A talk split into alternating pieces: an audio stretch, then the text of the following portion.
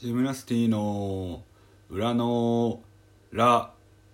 はいというわけで始まりました。ジムナスティの裏のラです。えー、今日は2023年4月の4日の火曜日。まあ幸せの日ですね。並んでいるいい日です。22時48分。から、え録音を開始させていただきました。今回まあボリューム114回にあたるわけなんですけれども、え前回淳二君が一人会を撮ってくださって、え楽しく聞かせていただきました。目黒素敵なところですね。っていうのがね改めて、えー聞いて実感できたなっていうふうに思いました。ところなんですけれども、まあ、今回はちょっと毎週月曜日に、えーアップをしているんだけれどもそれが叶わずで遅れてになっちゃいましたが一日、えー収録いましてこれから撮ってらっしゃおうかなっていうふうに思ってます。で今回、まあ、私、えー山田が、えー留守にしている北川君と淳二君に代わって、撮らせてもらってるわけなんですけれども、まあ、例に漏れる前回もそうだったけどちょっと話したいテーマを、用意しつつで後ほど紹介させていただくんですけれども。まあ、俺自体喋るのが2週間ぶりっていうのもあって、え2週間ぶりどころじゃないのか最近1回の収録で2回分撮ったりしてるので割と34週間ぶりぐらいだったりするのかもしれないけど結構まあ久々なので喋るのがここ最近溜まってきたニュースがあるのでチラチラっとだけ紹介をするとまずもう今4月だけど3月の下旬の方に、まあ、春分の日が火曜日にポッと飛び石連休的に祝日があって、えーまあ、そこで春分の日に淳二君と一緒にパーティーをして楽しかったなあなんて思い出とその週末にも淳二君家で、えー遊んだりもともとはその日お花見する予定だったけど天気が悪くってお家でホームパーティーを開いてくれて淳二君がそこでもいろいろと楽しかったななんて思い出もあり。でまた一周経てちょうど先週に当たりますけど。まあ正井君を筆頭にえーこの前出ていただいたたけし君とかも、えー出てやってらっしゃったお疲れなるパーティーにもお邪魔させていただいてもう何年ぶりかの江ノ島のおっぱらに行かせていただきました。それもそれでね楽しかったんだけど。今挙げた3つのイベントでもうなんか体力の衰えあとお酒ちょっと飲むの調子いいなって最近まで思ったんだけどこの3連続のイベントごとでめちゃめちゃお酒に弱くなってんなってことも気づきつつあとはもう最後はもう花粉のアタックというか気抜いてなんか花粉も落ち着いてきたなと思ったら週末にぶり返してくるみたいなのがここ最近ずっと続いてて。うそういうのも相まって体の調子が悪いなみたいなのを感じたんだけどまあまあ元気なうちは楽しく過ごせたので本当に良かったなっていうふうに思いました。まあまたそれぞれ季節ごとにイベントがある時にはこう体も作ってもっとより楽しめていけたらななんていうふうに思いましたっていう最近のニュースの振り返りです。ああとまあ具体的なのはね何をしたみたいなのはまた淳二君も揃った時に今週末でも撮ろっかみたいなのちらっとさっき喋ったりなんてもして、うん、具体的な話はまた後で紹介させていただくのであれなんですけどその間もう一個お笑いライブに行ってきてあの要ストーンのライブを見に行ったっていうのがあったんだけどそこでゲストにニューヨークが出てて初めて生でニューヨークの2人を 見ることができました。まあまあ感想はまた改めて喋りたいんだけどね。まあちょっとね見れたことが感動したってところはまず言っておきたいなっていうふうな感じです。さて最近も振り返ったところでようやく本題の冒頭に入ろうかなというふうに思うんですけど今回喋りたいテーマはギルティプレジャーについてということで用意をさせていただいてます。でこのギルティプレジャーってまず何っていうところからなんだけど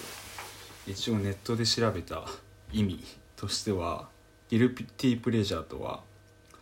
後ろめたい喜びをもたらす物事。認めたくないが実は好きな対象。恥ずかしい趣味。だったり、まあ、もうちょっと分かりやすく言うと恥ずかしくて他人に言いたくないまあるいは認めたくない趣味や楽しみのことを、ま、指す言葉であるんですけれども、うんまあ、罪に感じる喜び密かな喜び的な、えー、意味を持っている言葉で、まあ、例えばこれ何を、まあ、具体例として挙げられるのかっていうところで紹介するとよくこれは音楽とかに引き合い出されることが多くってそのギルティプレジャーっていう概念自体。例えば洋楽とかだと、まあ、スパイスガールズとか、まあ、バックストリートボーイズとかブリトニー・スピアーズの、まあ、曲、まあ、それぞれ多分代表曲的なのは今言ったらバッと思い浮かぶ方も多いと思うんですけど。そういうの結構引き合いに出される概念みたいなもので、うん、あるんですけどじゃあそもそもなんでこのギルティプレジャーの話を私がしたいのかっていうことなんだけど単純にそのギルティプレジャー、まあ、ちょっと恥ずかしくて人に言えない的な、えー、趣味楽しみみたいなことが、まあ、好きで普通に単純にね。で、まあ、隙があれば喋りたいんだけど、まあ、そのギルティープレジャーってものの性質的にあんまりこう人に対して他人に対して、まあ、大っぴらに言うもんじゃないし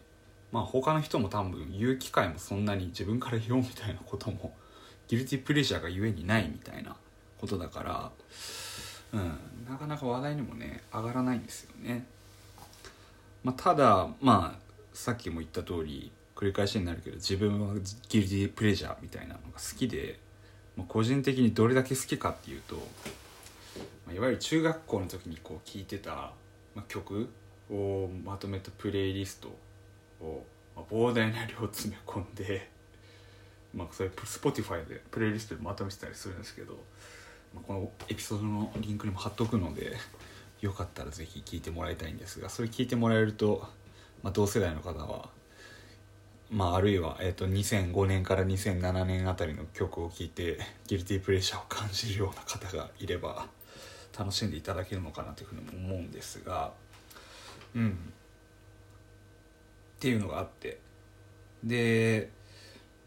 うん。まあそのギルティプレジャーを好きになる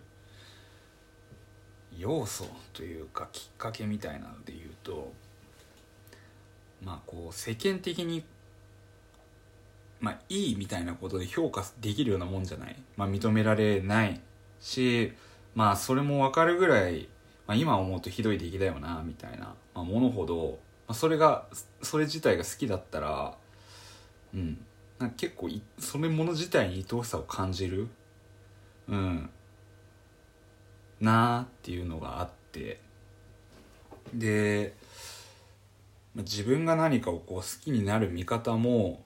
もともとこう自分の根っこの部分でギルティプレジャー的なものが、まあ、好きっていうことを結構影響されて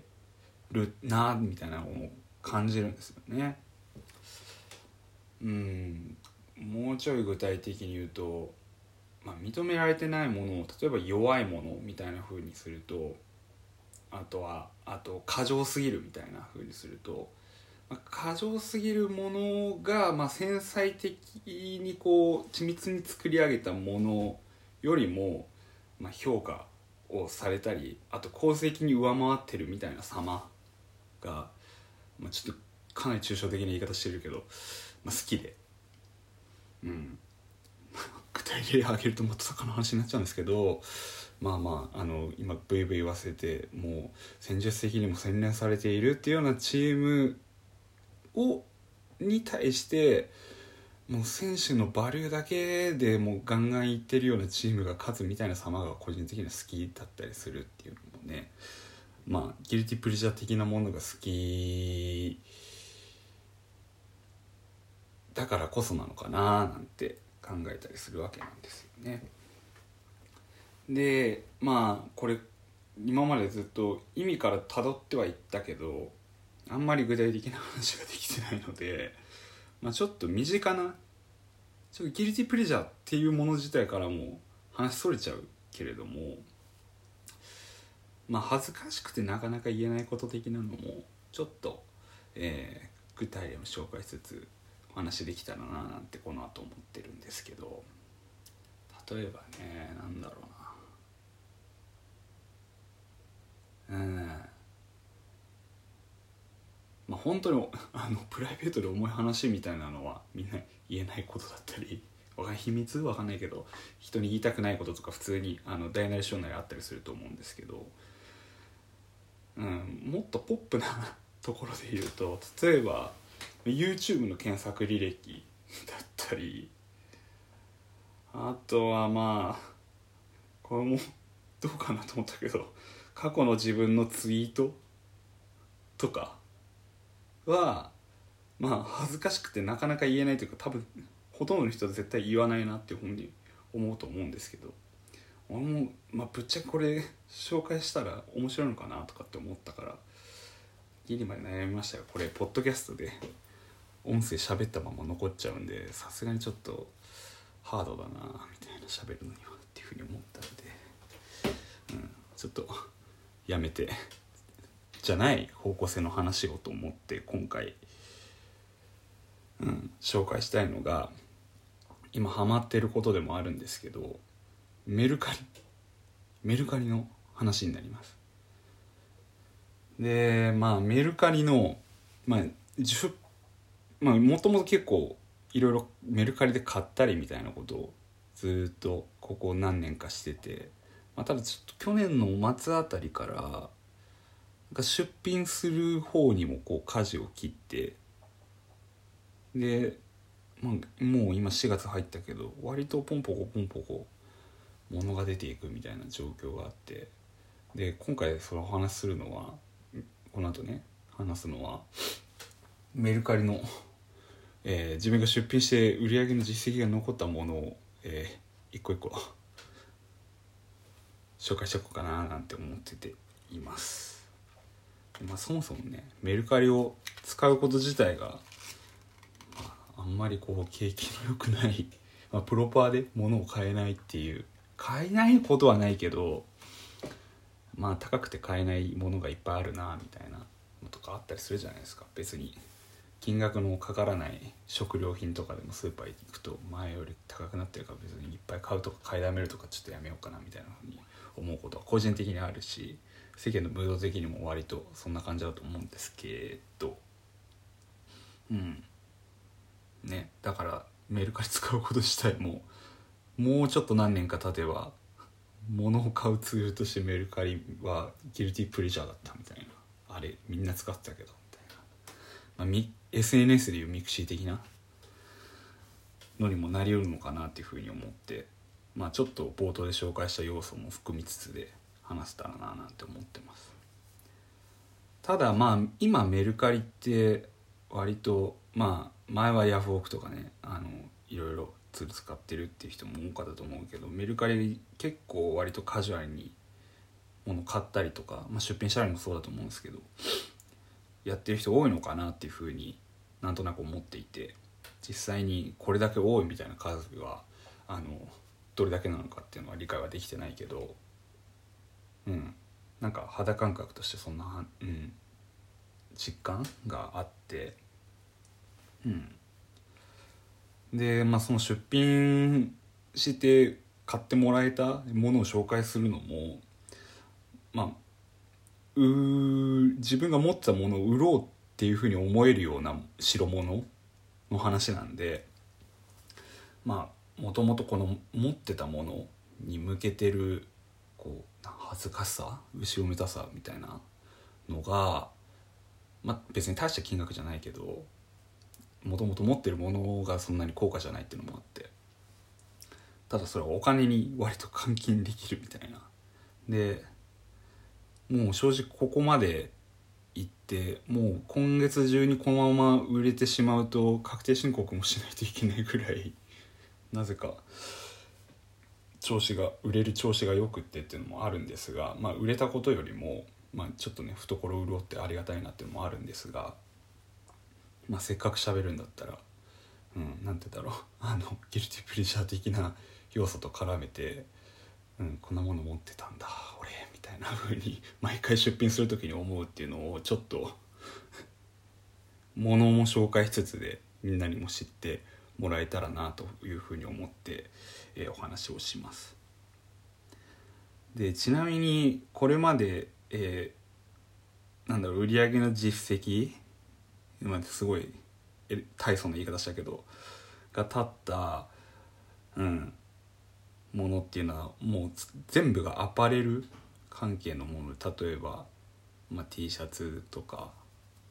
ズボンとかあと靴とかが多いというかもう全部そうなんだけどなので、まあ、昔買ってうわ今これ着ねえとかっていうのも割とあってでそういうのをちょっとお話ししたいなと思ってます。ということで今スマートフォンのですね、えー、画面を切り替えまして、えー、メルカリのね画面を開きましてメルカリのねマイページっていうところからまあ、出品されてる方は、まあ、見ることもあると思うんですけど売上履歴なるページがございまして今までね売ってきた数々の商品をまあ参考までいくらで売ったかっていうのもちょっと現金な話ですけどまさしくで紹介します。で初めてね出品したの出品してえー、誰か買ってもらえたっていうのが去年の12月の9日になってます。でね一発目からこれはもうまさしく、まあ、なんでこんなん持ってたんだろうみたいな風に思うようなもんで売れちゃったもんがあって、えー、値段は1500円で売れましたっていうのでじゃあ物何かっていうと、えー、メゾンキツネ長袖クルーネックトレーナーです。まあ狐のねあのパリジャンって書いてある。黒いトレーナーが1500円で売れましたっていう。これねいつ買ったんだろう。でもうんあれ場所。どうだっけな。なんか表参道かなんか代官山にもあった気がしたんだけど多分狐がもうめこれからめっちゃ恥ずかしい話するけど狐がなんか日本で店出しますみたいなのの一番最初が確か代官山より前に表参道にあってでそれでオープンしてからしばらく経ってで買いに行ったっすね。まあこの辺で買った人で多分まあみんながみんなそうじゃなかったと思うけど、まあ、割とこう多いきっかけ？このパキツネのパリシャントレーナー買いに行く理由として多く多分上がったであろう理由としてちょっと 今ずっとうまく喋れないけど。あの狐のコンピレーションアルバムあったじゃないですか、まあ、それきっかけでまあまあ狐のこと自体知ってで何？あのマサヤとジルダだっけ？あの2人でやってるみたいな。あれかっけえみたいな。普通に満金でこれ買ったの多分大学生の時とかだから。うん、っていうのがあって、うん、そのまま服も買いみたいないい調子でこの購入当時は思ってたんだけどまあなんかプリントがね、まあ、割と早々になんか綺麗じゃなくなってこうはげてくみたいな感じになっちゃってちょっと外で着れないなみたいなのもありまああと時代の流れ的にちょっと狐の外でみたいなのもちょっとはばかれるなりでうん、割とね早々に寝巻きに変わっでお家ではずっと着てたんですけどまあまあなんかそんなに色落ちもあのプリント剥げてる以外はあんまなくって一応物として出して1500円ぐらいやったら売れたっていうのがね一番最初の私のメルカリ出品して購入してもらえたっていう実績のデビューでございました。ちょっとね最初だったからボリューム大きめにお話ししましたけどこういうことです。今からお話しするのは。ただね、まあ、ここまで思い入れのあるものもあれば、まあ、単純に最近型がちょっと違うなってなって普通に出しちゃったみたいなものも割と多いんでそういうのはちょっと短めに。で2個目は、まあ、古着屋さんで買ったなんかギルダンのボディの猫のね顔面がねプリントされてるちっちゃめのトレーナーがあって1100円で売れましたっていうのがあってこれは多分高円寺の古着屋さんでね去年あたりに買ったんだけどその年中にサイズちょっと ちっちゃいなってきつつなって売っちゃいました。あと次がこの辺はね12月の話だから割と冬物で売れていって長袖とかそういうのが多いですね。次ねロンティーセットあこれも古着だな。古着のランズエンドのロンティー。多分メルカリ何年か前に買ってちょっとなーって普通に気にえなって。物としては別に全然嫌いじゃないし機会があれば着てたけどうんまあそんああってもなくてもいいかなと思って出しちゃって買ってもらえたっていう。これ2200円でした。次はああこれね。これあんまギルティープレジャーってわけじゃないんだけどジャストライトっていう結構あの物買ってるあの好きなお洋服屋さんがありまして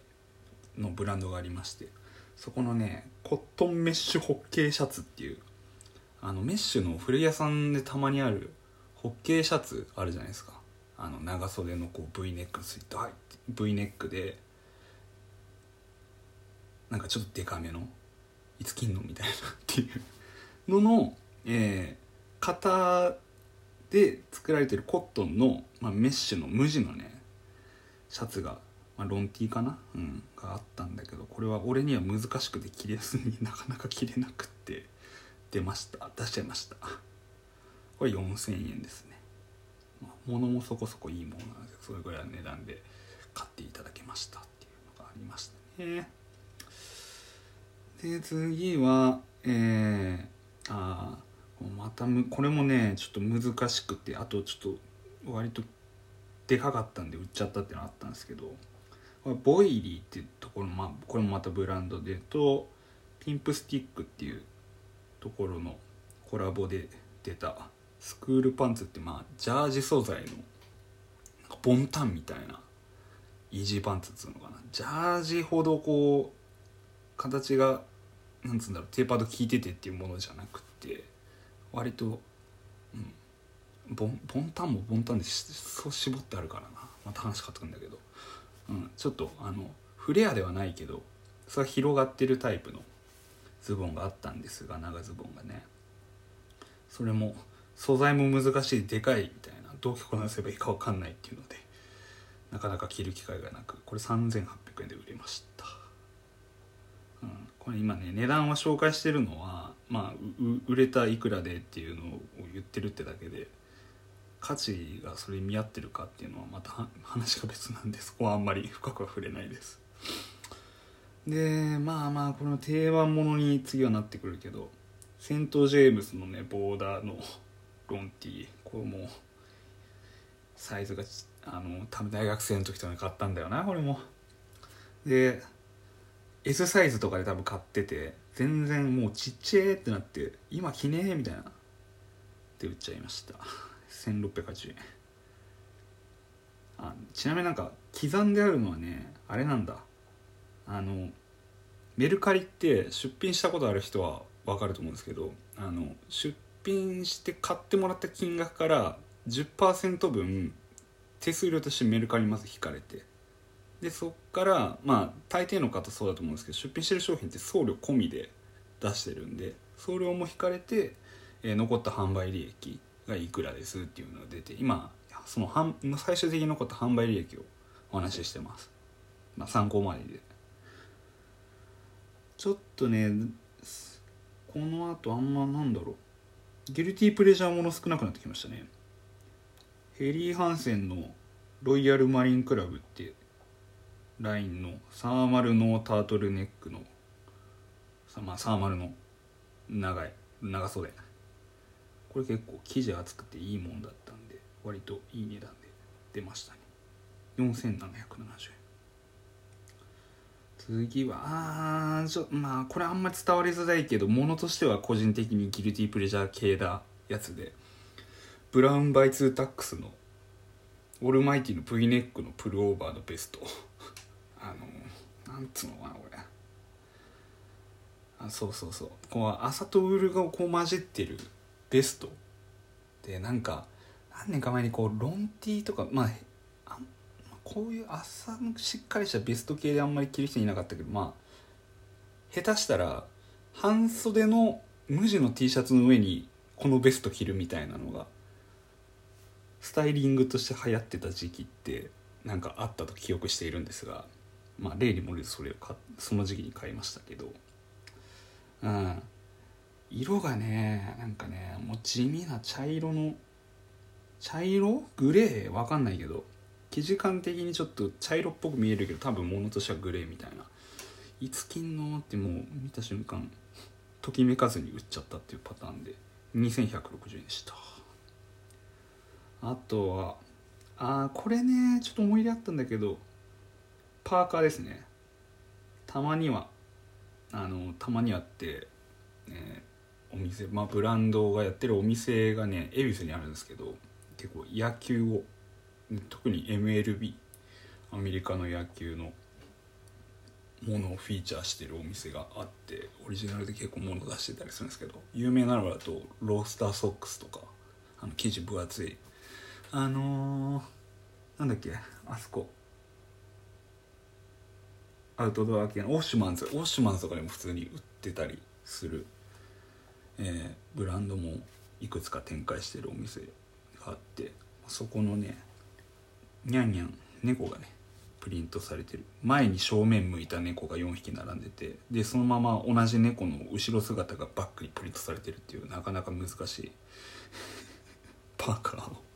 出しました。三これは？3210円で売れましたね。これねなんで売ったかっていうとこれ水色で俺ちょっとねとある事情でまあまあさす本当にさせられる方はさせられると思うんですけど水色のものをもう一切身につけないことにしたので 売っちゃいました。結構良かったんだけどね。売っちゃいました。はいはい。あーちょいあこのまま伝わりづらいけど個人的にはギルティプレジャーもの来ました。プーマですね。ちょっとスポーティーな商品プーマの、まあ、サッカーのゲームシャツですけどね。サッカーのイタリア代表ユニフォームナンバーナインバロテッリということで。これはいつだったんだろう。13か。そしたらあれだ。えーっとこの頃2014年にブラジルでワールドカップがあって、まあ、日本はあの岡崎ドリルであのヘディングで突っ込んでっていうのが最終戦で1点だけやりましたけどうん。それ以外まあそれ以外というかそれも劣勢で最後1点だけ決めれたみたいな。あ引き分けだったのか分かんないけど。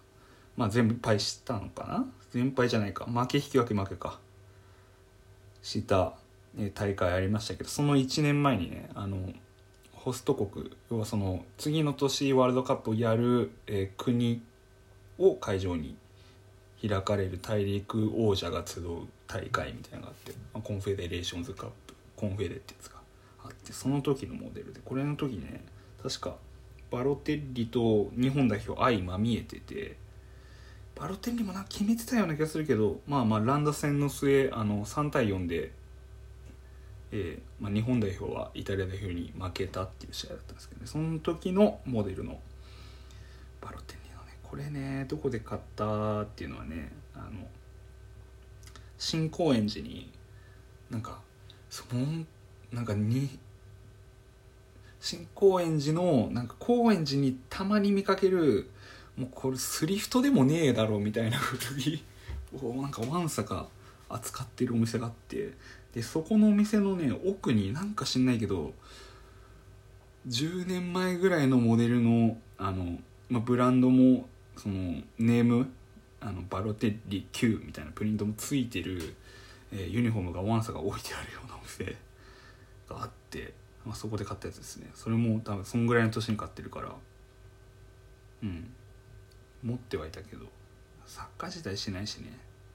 あとちょっと色味あとちょっとデザイン的にも なんか調子いい時例えばフェスとかわかんないけど着るってなるのもちょっと難しいなみたいな。ですけどね。これギルティビルですね。1950円でした。販売利益。うん。あとおおこれもねなんかあんまりギルティプレジャーって本当は分かる人には分かるじゃなくてまあ10人いたら8人分かるぐらいの恥ずかしさでないとあんま多分成り立たない概念なんだと理解してるんだけどこれはね10の3ぐらいの理解度のギルティプリジャーなんだけど大阪のフェルって、まあ、あの東京にも最近進出してきましたけど、まあ、一大飲食チェーン動かし会社があってそこのね、えーまあ、代表的なあれ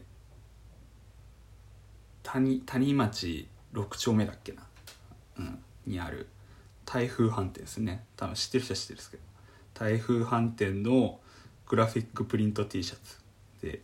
あの福岡のモンチェリーさんがお店のロゴ書いててっていうのがプリントされてるハングルが書かれた T シャツですけどこれもね着なさすぎるっていう。大手を振ってきてたけどな買った時これ2000えー、やん前の会社辞めた時に買った覚えがあるから2019年か買ったの。大阪は谷町6丁目のねアジア南国料理店ダンフ飯店のグラフィック T シャツですって商品紹介のとこに書いてました。これは1806円ですね売上利益。おおあーこれもう10の2ぐらいかな。トレーナー白い無地のねカラービーコン。まあカラーのなんかセカンドラインというかちょっとしょぼめかな。分かんないけど。あのドーバーとかで。ドーバーでカラーとか買まあどう普通にドーバーで売ってるか。これは多分メルカリ買ったけど。のクルーネックのトレーナー。もカラーがにちょっとだけ値段は利益として確保できましたが3030円で売りましたね。はいはい。もうなんかギルティプレジャーものだったりそうじゃなかったりするな。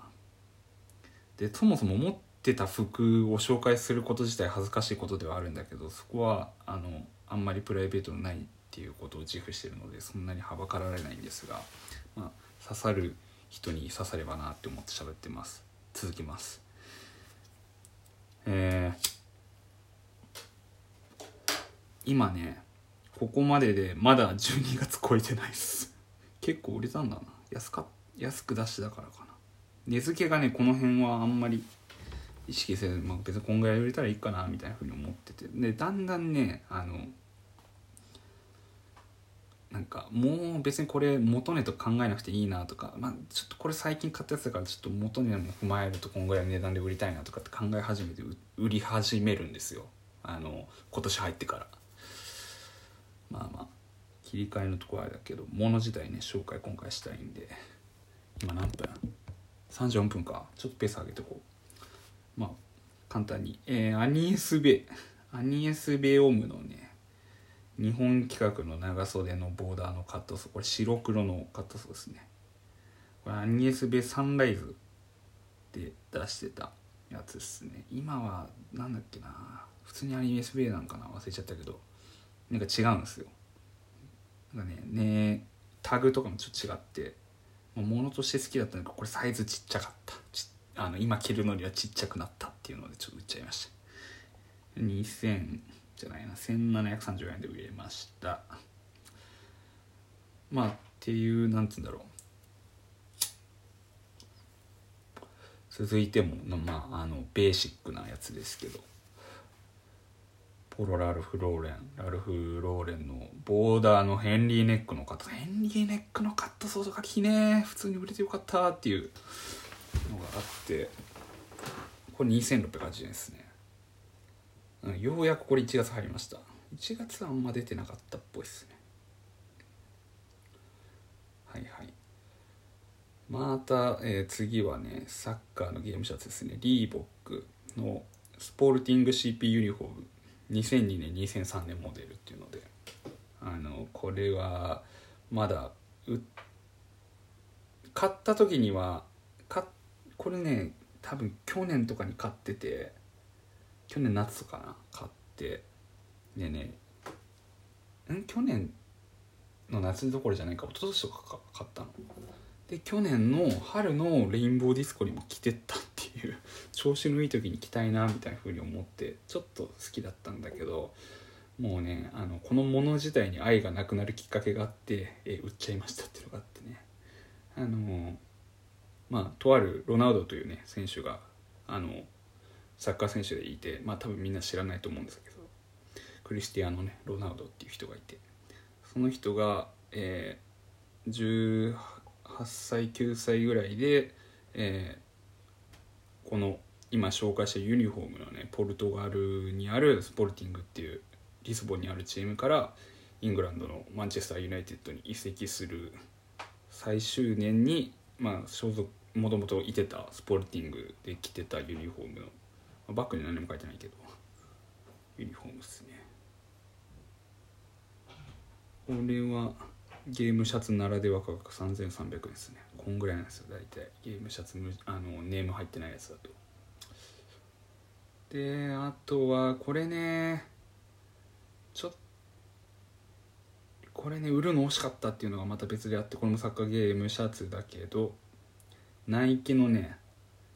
えー、スペインのバレンシアの04052004年2005年モデルの、えー、アジャラ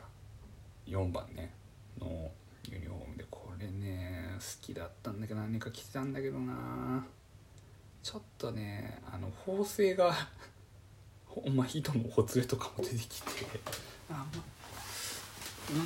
うんちょっとなみたいな保存状態があの洗濯の仕方が悪かったのかな。よく着たかか分かんないけど。と物としてなみたいな。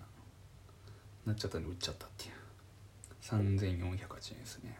まあ全然着れる状態ではあるんだけどね。で次がこれもまあベーシック系だけどこれねこれだ。 UNFIL UNFIL ってブランドの無地のクルーネックのポケットのロンティーポケット付きのロンティーでこれね色はまあ無地で黄土色？カーキっていうか黄土色？うん。黄土色がカーキなんかな？分かんないけど。そんな色味のやつで。これねめちゃめちゃでかいサイズのなんかあの袖は絞ってあるから着やすいんだけどビッグシルエットっつうんですか？うん。だったんだけどこのサイズ感がねもう気に食わない年になってきてだんだんちょっと着るものの幅が狭くなってきてっていうので前着てたこのちっちゃすぎても着れないから売るしでかすぎるのもなーみたいな風に思い始めた。なんか年頃ででして売っちゃいましたね。あとはああ こんなん物出して買ってもらっていいのかみたいなものも売っちゃってるんですけど。アメアパのロンティー3色セット。3390円ですね、うん、これもねちょっと同じくですねさっきと。でかすぎて昨日やめたってなってきちゃった。あとはこれは物としてはめっちゃ良かったんだけどね。着ねあんまちこれちっちゃくて着なくなったけどまたサッカーシャツ。アディダスサッカーギリシャ代表ユニフォーム。2004年モデルね。でこの2004年ぐらいなんでバンコクキータグなんですけど、うん、細かいところ言うとねあのアディダスの昔のなんかシャティ全然普通の T シャツとかでも結構物がしっかりしてるんでっていうので好きな人もいるんですがメルカリならでは検索されみたいな分かんないけどバンコクキタグアディダスで調べると割といいもん出てきます。アディダス好きな人。ぜひ。ギリシャ代表のユニフォームでした。3030で売っちゃいましたね。あーここら辺でようやくスニーカー出てきますね。うん。これまだ半分もいってないんじゃないかな。もうあとはもうおってなっても気持ちをぐっとこらえてものだけ紹介するようにします。水野水野とこれはナノユニバースの別注のウェーブ GV ってモデルのスニーカー。うん。これね履きやすかったけどなんかなーっていうのでは履きやすかったんだけど履きやすかっただけになっちゃってきててちょっと3930円あとはステューシーのチェックリンガムチェックのシャツ長袖のシャツ。これも555円着ないステューシーもう。売っちゃいました。えー、あとは次がまたこれスニーカーだな。ああこれアディダスのスニーカーですね。ユニキランナー。2 7センチ。これもねなんかあのアディダスのこうブーストってなんかふわふわしてるソールがあるんですけどそこの変色がちょっと出始めてしばらくもう何年も経っててっていうのであんま履かなくなっちゃったっすよね。売っちゃいました。2480円。これもユニフォームだまたサッカーの。ナイキオランダ代表ユニフォーム。2004年モデル。ナンバー10ファンニステロイ。これはね本当にちょっとほつれがひどくなってきてて。ただねまあ糸とか処理すれば全然切れる系で出した時もあの切って出したけどちょっとねうん。もうずっと着ると怪しいというか別に着れないことは全然ないと思うんだけどな気になり始める箇所は出てくるなっていうので 危なくなる前に出しちゃいました。まあこういうのって大体普通着るもんじゃないんですよね。ここまで古いモデルだと。飾っとくとかなんで。まあ、例にも着ることもなくなりで売っちゃいました。3000と48円。でこれ靴なんだけどサッカー関連のモデルのスニーカーに無理やりしたってやつでプーマデルムンド LS っていうデルムンドってスパイクがあったんですけどそれのスニーカー版。あのゴルフとかゴルフ、まあ、あれか。あのレーシングシューズっていうのかな。プーマ結構そういうのあんだよな。えー、あの車乗る時用の真っ平らな靴かこれは。みたいな感じでソールすんごいぺったんこの靴なんですけど。ええー、うん。1850円で売れました。ああこれもあアディダスだな。これもうこれは完全にフットサルシューズインドアコート用のシューズアディダスのムンディアルゴール。はいこれ結構好きで履いてたんですけどね。うんなんか他の似たようなもん結構このタイミングで買い始めてて。ああ売っちゃいましたね。でもこれは物としてめっちゃいいんで割と高値で売りました。7088円。でこれまた靴でこれ完全にギルティープレジャーものですけどリーボックとゴーシャ・ラブチンスキーのフェーズ1プロっていうモデル、まあ、2 7センチですね。これね、まあ、リーボックもリーボックではアディダスと同じラインでそんなに数は買ってないけど好きで。でフェーズ1か。っていうモデルも結構ものとしていいなっていうふうに思ってたんですけどまあまあうんコテコテにロゴって感じのブランドとのこうコラボのものなのであんまりね履かなくなっちゃったな。豪車っていうよりも今はそのファッション界隈と何ですかあのアシックスとやってるあのキコキコ・コスタリノフとかがまあそっちウクライナだっけど確か。話じゃない。その前に結構人気を博してたロシアのね、えーブランドでしたけど。ここれは4190円か。で出ました。またサッカー関連だけど。次はナイキの PSG のホームのショーツ。これ完全にちっちゃくなって寝巻きで夏とかお家で履いてたけど売れるんだったら売りたいって出したら売れちゃいました。1120円。あとはもう完全に着ねえなっていうやつ。これもちょっと物としてはギルティープレジャーもので。クレージュってあの割とあのおしゃれがお好きなあの女性の方は割と最近また再注目され始めたみたいな確か感じのあのちっちゃい革製のバッグとか結構人気だみたいですけど。クレージュのあのスポーツ系のブランドでスポーツフューチャーってやつがあってそれのコットンニットっすね。プルオーバーのコットンニット。うん1320あちょちょっと待ってこの辺あえぐいちょっともう今で折り返しぐらいなんで もうちょっと紹介しきれないな。うーんこれ以上のギルティープレジャーものっていうとなんだろうな。なんだろうな。ないなあんま。あんまりブランドのことギルティプレジャーものって言うもんじゃないですけどまあまあ音楽でそんなノリあるからいいかなっていう。あ一個ねこれはあのここまで最後聞いてくれた方は物好きなんでしょうから。あのこれはもうほんと10の1か2ぶっ刺さり系の guilty pleasure ものの服なんですけど テグテグってご存知ですかね？知ってる方いらっしゃるかな？あのあの、P、 PKCZ だっけ？あのあれエグザイルとかさいる。あの LDH 系の巻台とみたいな 3, 3人ぐらいのなんかユニットがいてそれのあの DJ でいる DJ であるまね。DJ でいいんだけどがやってるなんか子供服のブランドのなんか大人着れるサイズの、えー、デカデカとそのテグテグっていうブランドのロゴが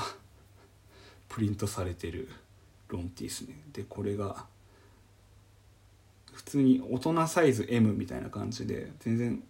俺でも着れるぐらいのサイズだったんだけどそのビューティーユースのね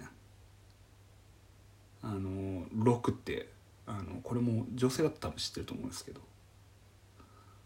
とのコラボで出たやつで普通にこれねオンで買ったんだよな。